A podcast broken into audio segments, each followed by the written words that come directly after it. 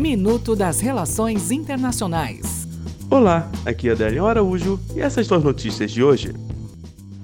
Espanha. O Supremo Tribunal da Espanha iniciou hoje o julgamento dos 12 líderes separatistas catalães envolvidos na tentativa de declaração de independência em outubro de 2017. O julgamento poderá durar três meses. Rússia. A Federação Russa planeja se desconectar da rede global de internet com o intuito de realizar testes de segurança cibernética. A data está indefinida, mas a previsão é começar antes de abril. O teste está relacionado a um projeto de lei chamado Programa Nacional de Economia Digital. Venezuela. Venezuela teve hoje novas manifestações contra e a favor de Maduro. A oposição, liderada por Juan Guaidó, convocou protestos em diferentes pontos do país e os chavistas se manifestaram em Caracas contra a interferência dos Estados Unidos. Até o próximo minuto.